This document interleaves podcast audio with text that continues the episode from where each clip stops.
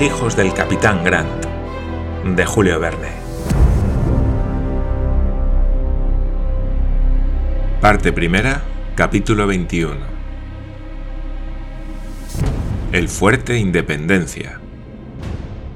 La sierra de Tandil se eleva a mil pies sobre el nivel del mar y es una cordillera primordial, es decir, anterior a toda creación orgánica y metamórfica, en el sentido de que su textura y composición se han modificado poco a poco bajo la influencia del calor interno.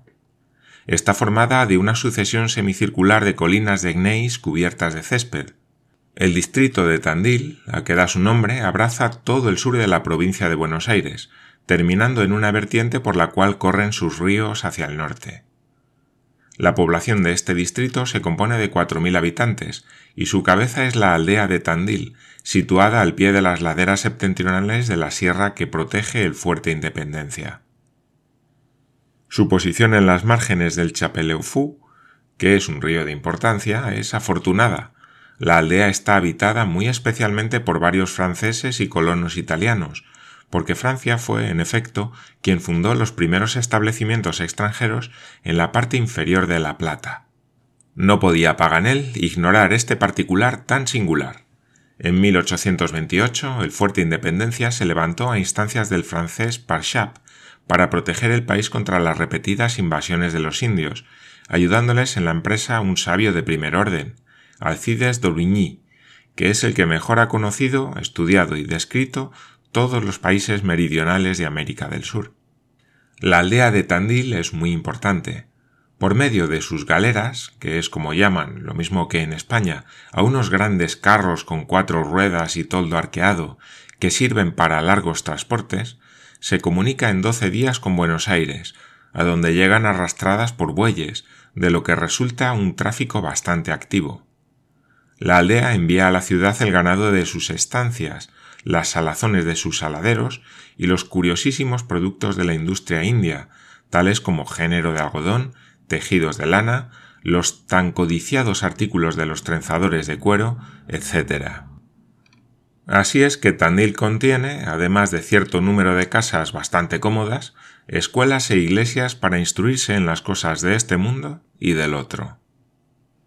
Después de haber dado estos pormenores, Paganel añadió que en la aldea de Tandil no podían dejar de adquirirse las noticias que se buscaban, y que el fuerte además está siempre guarnecido por un destacamento de tropas nacionales. Glenarvan hizo llevar los caballos a la cuadra de una fonda de bastante buen aspecto, y Paganel, el mayor, Roberto y él, guiados por Talcabe, se dirigieron al fuerte Independencia. Después de algunos minutos de trepar por una de las colinas de la sierra, llegaron a la poterna, guardada con bastante negligencia por un centinela argentino. Pasaron sin ningún inconveniente, lo que indicaba mucho abandono o una excesiva confianza. Algunos soldados hacían entonces el ejercicio en la explanada del fuerte. El de más edad de todos tenía veinte años, y el menor no llegaba a siete. Eran, propiamente hablando, una docena de niños y jovencitos que evolucionaban muy regularmente. Su uniforme consistía en una camisa listada, ceñida sobre las caderas con un cinturón de cuero. No llevaban pantalones ni calzones, ni kilts escoceses, ni cosa parecida. La benignidad del clima autorizaba la ligereza de su traje, y de pronto Paganel tuvo la buena idea de un gobierno que no se arruinaba en galones. Su armamento consistía en un fusil de pistón demasiado pesado y sable demasiado largo. Tenían todos la tez morena y cierto parecido de familia. Debían de ser y eran efectivamente doce hermanos, a quienes enseñaba instrucción el decimotercero. Paganel no se asombró porque conocía la estadística argentina y sabía que en aquel país debían contarse por término medio nueve hijos por familia, pero lo que le sorprendió mucho fue ver que aquellos soldados maniobraban a la francesa y ejecutaban con la mayor precisión los principales movimientos de la carga en doce tiempos. El cabo daba con frecuencia las voces de mando en la lengua nativa del sabio geógrafo. Esto es curioso, dijo él. Pero Glenarvan no se hallaba en el fuerte Independencia para ver hacer instrucción a unos cuantos niños, y menos aún para ocuparse de su nacionalidad o de su origen. No dejó, pues, tiempo a Paganel para seguir asombrándose y le suplicó hiciera llamar al jefe de la guarnición. Paganel así lo hizo y uno de los soldados argentinos se dirigió a una casita que servía de cuartel. Pocos momentos después apareció el comandante en persona. Era un hombre de cincuenta años, vigoroso, de facha soldadesca, bigotes ásperos, pómulos salientes, cabellos grises y mirada imperiosa. Era cuanto se podía juzgar al trasluz de los densos torbellinos de humo que se escapaban de su pipa de corto tubo. Su continente recordó a Paganel el empaque sui generis de los viejos sargentos de su país. Talcabe se dirigió al comandante y le presentó a Lord Glenarvan y a sus compañeros. Mientras hablaban, el comandante no separaba la vista de Paganel, mirándole con una persistencia bastante embarazosa. El sabio no sabía lo que significaba aquella terca mirada, e iba a interpelar al comandante cuando éste le cogió una mano sin ningún cumplimiento y le dijo con voz alegre en su propio idioma ¿Sois francés? Sí, francés, respondió Paganel. Cuánto me alegro. Bienvenido seáis. Yo soy francés también, repitió sacudiendo el brazo del sabio con un vigor alarmante. ¿Uno de vuestros amigos? Preguntó el mayor a Paganel. Por supuesto, respondió éste con cierto énfasis. Yo tengo amigos en las cinco partes del mundo. Pudo por fin, no sin trabajo, sacar la mano del torno vivo en que se la estaba magullando, y siguió hablando vivamente con el vigoroso comandante. Glenarvan hizo esfuerzos desesperados para colocar en la conversación una palabra concerniente a sus asuntos pero el militar contaba su historia y no dejaba a nadie meter baza. Hacía mucho tiempo que había salido de Francia, de suerte que su lengua nativa no le era ya familiar, habiendo olvidado, si no las palabras, la manera de construir las oraciones. Hablaba el francés casi como un negro de las colonias francesas. En efecto, según dijo él mismo a sus visitantes, el comandante del Fuerte Independencia era un sargento francés, antiguo compañero de Parchap. Desde que en 1828 se erigió la fortaleza, no salió de ella, y a la sazón la mandaba con el beneplácito del gobierno argentino. Era un hombre de cincuenta años, un vasco, y se llamaba Manuel Iparraguirre. De su apellido se deduce que si no era español poco le faltaba. Un año después de llegar al país, el sargento Manuel se hizo naturalizar, entró al servicio del ejército argentino y se casó con una valiente india, que estaba entonces dando de mamar a dos gemelos de seis meses. Eran varones los dos, claro está, pues la digna compañera del sargento no se hubiera permitido darle hijas. Para Manuel no había más estado que el estado militar, y esperaba, con el tiempo y la ayuda de Dios, ofrecer a la República una compañía completa de soldados jóvenes. ¿Habéis visto? decía. Fenómenos. Buenos soldados. José, Juan, Miguel, Pepe. Pepe tiene siete años. Muerde ya el cartucho. Pepe, oyéndose elogiar, se cuadró y presentó armas con perfecta gracia. Marchará bien, añadió el sargento. Un día será coronel mayor o brigadier general. El sargento Manuel estaba tan entusiasmado que le hubiera sacado de sus casillas la menor contradicción sobre la superioridad del oficio de las armas y el porvenir reservado a su belicosa prole. Era feliz, y como ha dicho Goethe, nada de lo que nos hace felices es ilusión. Más de un cuarto de hora invirtió el sargento en contar su historia, con gran asombro de Talcabe, que no podía comprender que saliesen tantas palabras de una sola boca. Nadie interrumpió al comandante. Pero como un sargento, aunque sea sargento francés, al fin y al cabo ha de callar, Manuel calló, no sin antes haber obligado a sus huéspedes a seguirle a su habitación. Los huéspedes se resignaron a ser presentados a Madame Iparraguirre, la cual les pareció una buena persona, en el supuesto de que pueda aplicarse a una india esta expresión del viejo mundo. Después de que hubieron accedido a todas sus exigencias, el sargento les preguntó a qué circunstancias debía el honor de tan inesperada visita. Había llegado el instante de explicarse, o entonces o nunca. Paganel, tomando la palabra en francés, refirió todo el viaje atravesando las pampas y terminó preguntándole por qué motivo los indios habían abandonado el país. Ah. nadie. respondió el sargento encogiéndose de hombros. Efectivamente. nadie. Nosotros brazos cruzados. Nada que hacer. ¿Pero por qué? Guerra.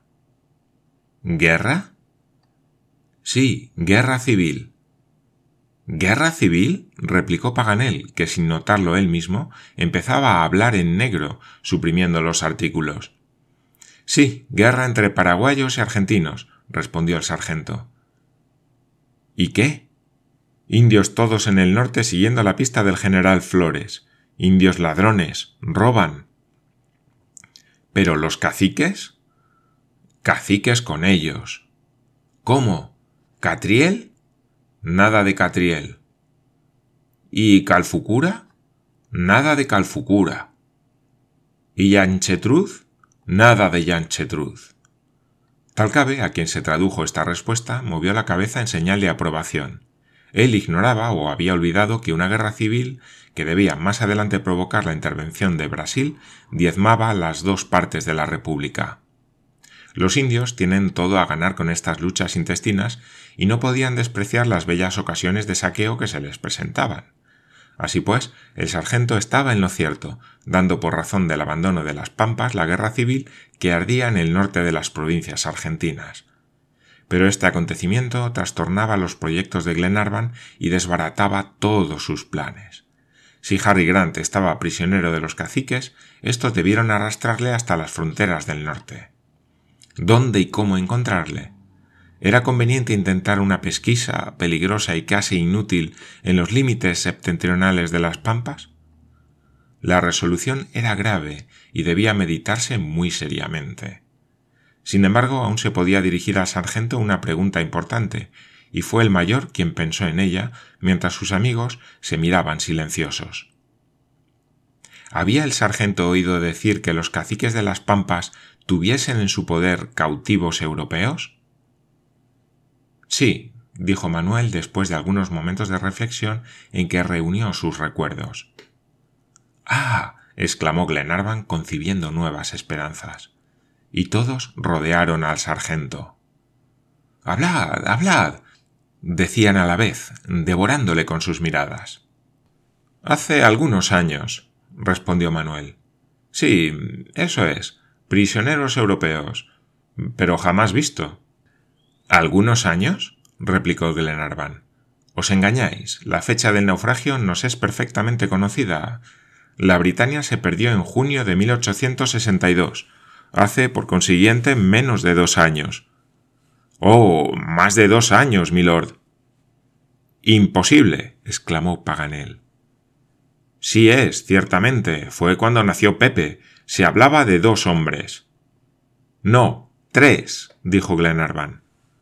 Dos, replicó el sargento con tono afirmativo. Dos, exclamó Paganel muy sorprendido. ¿Dos ingleses? No, respondió el sargento.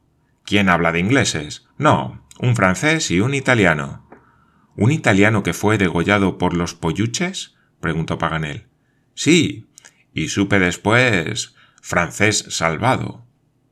Salvado. exclamó Roberto, cuya vida estaba pendiente de los labios del sargento. Sí, salvado del poder de los indios, respondió Manuel. Todos miraron al sabio, el cual se golpeó la frente con desesperación. Ahí ya caigo, dijo al fin. Todo está claro, todo se explica.